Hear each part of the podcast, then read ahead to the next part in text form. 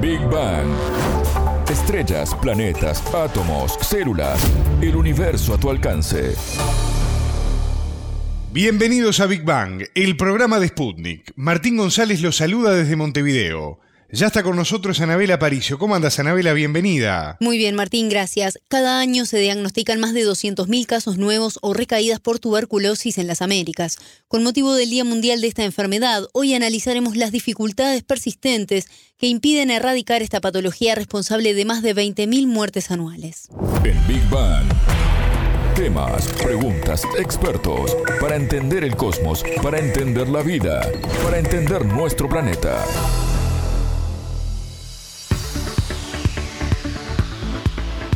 El 24 de marzo de 1882, el doctor Robert Koch anunció el descubrimiento de la bacteria causante de esta enfermedad, la tuberculosis, que en ese momento tenía una tasa de mortalidad de una cada siete personas infectadas en Europa y Estados Unidos. Por ese motivo, cada 24 de marzo se conmemora el Día Mundial de esta patología con el objetivo de concientizar al respecto. ¿Y cuál es la situación actualmente sobre la prevalencia de esta enfermedad en Latinoamérica?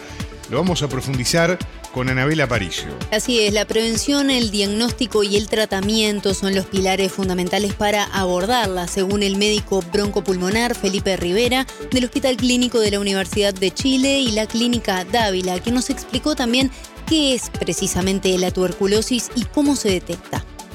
La tuberculosis es una enfermedad infecciosa producida por un germen que es el bacilo de Koch, que es un germen que fue descubierto hace mucho tiempo, ¿no es cierto?, por Robert Koch, pero hay vestigios de infección ya en los egipcios y probablemente muchos antes, que afecta esencialmente el pulmón, el 80%, pero puede afectar también eso, meninge, eh, testículos y muchos otros órganos. Pero el 80% de las infecciones por tuberculosis son radicadas en el pulmón. Entonces, la primera cosa que hay que pensar es quiénes son los que se pueden enfermar los sintomáticos respiratorios.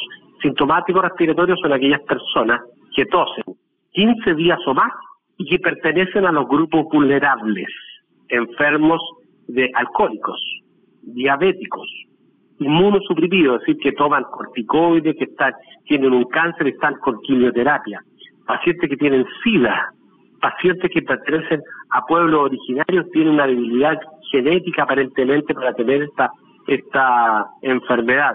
Países, gente que viene de países con alta incidencia de tuberculosis, contactos de enfermos con tuberculosis, pacientes de tercera edad. La tercera edad está siendo un grupo importante de diagnóstico de tuberculosis que antiguamente no veíamos, es decir, pacientes sobre 65 años que tienen tos más allá de 15 días de buscar tuberculosis. Y gente que vive, eh, ¿no en, sectores cerrados, cárceles, por ejemplo, alta incidencia de tuberculosis en las cárceles de Latinoamérica, esencialmente, donde las condiciones que se viven son precarias de hacinamiento, de pobreza local, de, de disminución probablemente de alimentación.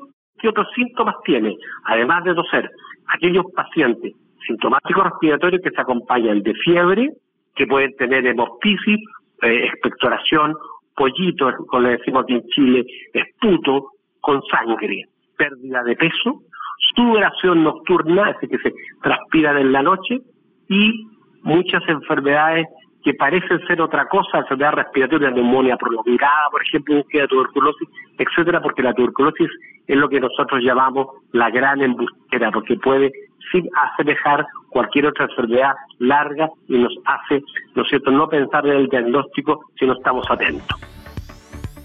Hemos olvidado la existencia de esta enfermedad y como ocurre con todas las bacterias y virus, con el correr de las décadas, van mutando y adaptándose a los nuevos entornos, ¿no? Exacto, Martín. Según el especialista chileno, han detectado versiones más resistentes de la enfermedad últimamente y esto, a su criterio, deja también en evidencia la falta de mejoras en la calidad de vida de algunos sectores de la sociedad americana. No es una enfermedad erradicada, pero sí parcialmente olvidada. La gente cree, piensa en muchos países que la enfermedad está erradicada y eso no es así. Pues no solamente hemos visto un aumento en los últimos tiempos, sino que a su vez esta se ha hecho más potente, más fuerte y han aparecido resistencias. Entonces, ¿cuál es la razón? La razón es una razón eh, estructural que significa que países que todavía tienen alta incidencia es porque tienen condiciones socioeconómicas y, condiciones de, convivencia muy deficitarias, ¿no es cierto?, que significa hacinamiento, pobreza, y condiciones eh, que se produjeron ahora esencialmente por falta de diagnóstico. Esta pandemia que todavía no termina ha significado que muchas de las enfermedades con las cuales teníamos que estar activamente buscándolas, entre ellas la tuberculosis, la dejamos de buscar en forma eficiente y por lo tanto se nos están pasando muchos enfermos que contagian. Es una enfermedad tremendamente transmisible que produce muchas muertes todavía. Entonces, por una parte, hay grupos vulnerables todavía en forma importante porque la sociedad los mantiene las condiciones para que se produzcan, que son hacinamiento, pobreza, drogadicción, HIV, y otro, por otro lado, la, la movimiento de poblaciones de países de alta incidencia de tuberculosis hacia otros países que conlleva infección, que conlleva enfermedad. Según Rivera, hoy, con los tratamientos existentes, el paciente que contrae la enfermedad tiene un 98% de posibilidades de curarse si cumple con las indicaciones y la supervisión médica. Uno de los grandes problemas que hemos tenido a lo largo del tiempo la tuberculosis es los tratamientos inadecuados. Entonces, la Organización Mundial de la Salud ha definido pautas de tratamiento que todos los países o gran parte de los países del mundial lo han adaptado a su cosa local, que es un tratamiento prolongado, asociado y supervisado. ¿Qué significa esto? Supervisado porque hay que mirar que el paciente se tome los medicamentos porque es prolongado. Es decir, son habitualmente lo que usamos aquí en Chile son seis meses de tratamiento. Dos meses eh, con, eh, cuatro drogas y cuatro meses con dos drogas. Eh, supervisado, entonces, mirar Asociado, ¿por qué asociado? Son varios medicamentos juntos, porque la tuberculosis tiene la capacidad del germen de provocar resistencia, es decir, que determinado tiempo de uso de una droga, el organismo se acostumbra a saber que no se muere, entonces por eso se hace asociado. Entonces, supervisado, asociado y prolongado. Con esas tres características tenemos 98% de posibilidades de curar a nuestros pacientes, evitando que se mueran, que se enfermen con secuelas graves, y más importante o tan importante como eso, es una cosa epidemiológica, que estos pacientes no contagien a los que viven con ellos. Es lo que se llama los contactos. Anabela, y ante esto surgen varias preguntas, ¿no? ¿Esta enfermedad tiene cura? Permanece en el organismo sin síntomas. ¿Cómo se monitorea esto? Sí, Martín, tiene cura y el abordaje depende de cada situación, de cada organismo. Esta enfermedad está muy ligada también al VIH, pues se trata de una afección característica de este virus, pero a pesar de la gravedad que puede llegar a tener, también hay tratamientos altamente efectivos. El especialista chileno nos explicaba más detalles al respecto. Nosotros hablamos de cura cuando el paciente ya no, no, no elimina gérmenes, no es capaz de contagiar y ya no tiene síntomas.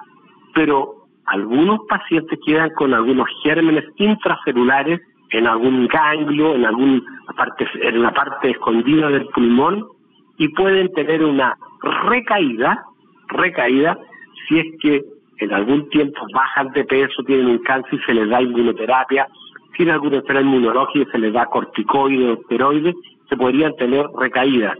Es lo que nosotros llamamos TPC latente, especialmente en aquellos sujetos que no desarrollan la enfermedad, pero que se contagian, en que el cuerpo humano es capaz de, encerrar estos vacilos y se quedan dormidos por muchos años y, algunos de ellos desarrollan la enfermedad cuando llegan a, a tercera edad, cuando bajan de peso por desnutrición, cuando tienen una enfermedad crónica, cuando son tabáquicos también tiene mayor posibilidad de desarrollar cuando son gastrectomizados por un cáncer gástrico. Eso es lo que se llama el desarrollo de ese latente. Por eso, si queremos erradicar la enfermedad, tenemos que tratar los enfermos y en un futuro, ojalá no muy lejano, seamos capaces de tratar a todos aquellos que tienen TBC latente, que no se diagnostica por los métodos que le dije que es el desgarro esencialmente, TBC pulmonar, sino que por otros métodos eh, que son métodos de medición de unos elementos en la sangre. Y en cuanto a la prevalencia de la enfermedad, según los últimos datos de la Organización Mundial de la Salud correspondientes a 2020, el 88% de los casos de tuberculosis en las Américas se concentra en 12 países, pero poco más de la mitad están en Brasil, que tiene un 33% de los casos, Perú con el 13% y México con el 10%. Rivera se refirió a las posibles causas de estas cifras. Hay países que que se han eh, caracterizado por, por atacar y desarrollar planes muy organizados para detener el avance de la tuberculosis y hacerla retroceder.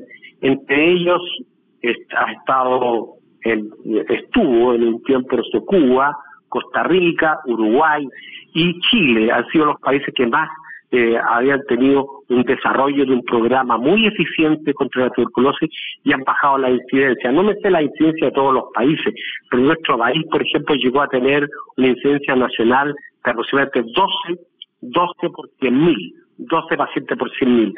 Pero hemos tenido un ascenso en los últimos tiempos por porque tenemos mucha inmigración, porque tenemos drogadicción, porque tenemos SIDA, porque y, porque estos últimos tres años descuidamos, como todos los países, el diagnóstico. Por un lado vimos que bajó aparentemente la incidencia el año 2020 y 2021, porque en realidad no le diagnosticamos, pero hemos visto más enfermos graves y un poquito aumento de la mortalidad, lo que significa que no estábamos haciendo un buen diagnóstico. Pero hay otros países, hermanos, ¿no es cierto?, en Latinoamérica, que tienen una incidencia importante de por ejemplo, Haití. Por ejemplo, sectores importantes de países de, que están en el norte de nuestro país, eh, que en el cual eh, las cifras están eh, bastante abultadas, como Perú, Bolivia, norte Argentina también tiene, y Brasil tiene incidencia importante de tuberculosis todavía. Este año se cumplen 100 años de la creación de la vacuna BCG contra la tuberculosis lo que de alguna forma marcó también la lucha contra esta enfermedad, ¿no? Así es, Martín. El especialista chileno también nos explicó por qué en Latinoamérica se sigue aplicando este tipo de inmunización y no se hace más en otras partes del mundo. Uno se pregunta, ¿por qué en Suecia, por qué en Inglaterra, en Francia no vacunan contra la tuberculosis y nosotros vacunamos contra la tuberculosis en Sudamérica y en África, por ejemplo? Primero que nada, la vacuna no es tratamiento de la tuberculosis la vacuna evita la mortalidad infantil y la forma grave de tuberculosis, meningitis y familiar, que son las formas más graves, una eh, enfermedad del sistema nervioso central por tuberculosis y la otra una TC diseminada que, que, que el pulmón y en todo el cuerpo puede dar, ¿no es cierto?, por, por eh, que el, el este se multiplica sin casi defensa del individuo, esta vacuna nos permite disminuir eso. Pero solamente sirve en los países con alta incidencia de tuberculosis, porque el uso en países de baja incidencia de tuberculosis, que tienen menor eh, posibilidad que se hagan ser grave, y especialmente en niños, eh, enreda, dificulta a veces el diagnóstico, porque hay una forma de sospechar el diagnóstico que es una reacción que se llama PPD. PPD, que es una reacción intradérmica, que colocarle una, una copita, una cosa aquí en el brazo, en el antebrazo, y da una induración, enrojecimiento de la piel, y eso hace sospechar tuberculosis, pero cuando la gente está vacunada, eh, también se hace positivo, entonces dificulta mucho. Por eso los países de baja incidencia, que no tienen muy bajita posibilidad de tener TDF grave, no utilizan la vacuna y utilizan todavía el PPD para sospecharla con frecuencia. Y esta vacuna es uno de los avances de la ciencia que ha permitido en todos estos años tener un abordaje diferente de la enfermedad, ¿no? Exacto, el experto nos mencionó cuáles fueron los principales avances científicos en la investigación de esta bacteria en las últimas décadas. De cuando empezamos a tratar la tuberculosis hace bastantes años, 1940 y tanto, en Chile y en otros países, se usaban una serie de drogas realmente bastante tóxicas y bastante con, con muy poca eficiencia o eficacia, más bien dicho, había que usarlo por 12 meses, había droga inyectable, etcétera. Ahora hemos llegado, por un lado, a tener tratamientos muy acortados de 6 meses, incluso eh, en un principio se daban 10, 12, 14 pastillas dependiendo del peso, ahora en nuestro país tenemos las dosis combinadas, es decir, una tableta tiene las cuatro drogas juntas, entonces damos cuatro tabletas si es que tiene un peso entre 45 y 70 kilos más o menos aproximadamente, si no tenemos que hacerlo por, cálculo peso, eso ha sido un gran avance. Y por otro lado, nuestros métodos diagnósticos han mejorado bastante. Eh, hasta hace poco, nuestra forma de hacer diagnóstico en PVC pulmonar era la vaciloscopía, que era estudio del vacilo del, en, el, esputo, en lo que nosotros en Chile llamamos desgarros. En la extracción buscamos el vacilo, pero eso tiene una sensibilidad baja, aproximadamente un 50% eh, redondeándolo. Entonces, ahora usamos un método que se llama GeneXpert, GenExpert, que es un método para buscar el material genético del germen y a su vez nos permite rápidamente ver la respuesta de si tiene o no resistencia a, a uno de los, de los antibióticos más importantes que es la rifampicina y también a la isoniazida. Aquí en Chile ya prácticamente estamos usando GeneXpert en todos nuestros diagnósticos de tuberculosis. Pero el mayor avance, yo diría, es esta protocolizar el diagnóstico y el tratamiento, porque uno de los grandes problemas que hubo algún tiempo en que los, los tratamientos no eran protocolizados y se hacían malos tratamientos, había mucho abandono con aumento de resistencia. Escuchábamos al médico broncopulmonar Felipe Rivera del Hospital Clínico de la Universidad de Chile y Clínica Dávila, quien nos brindó detalles sobre la enfermedad con motivo del Día Mundial de la Tuberculosis. Muchas gracias, Anabela. Un gusto, hasta la próxima. Esto fue Big Bang.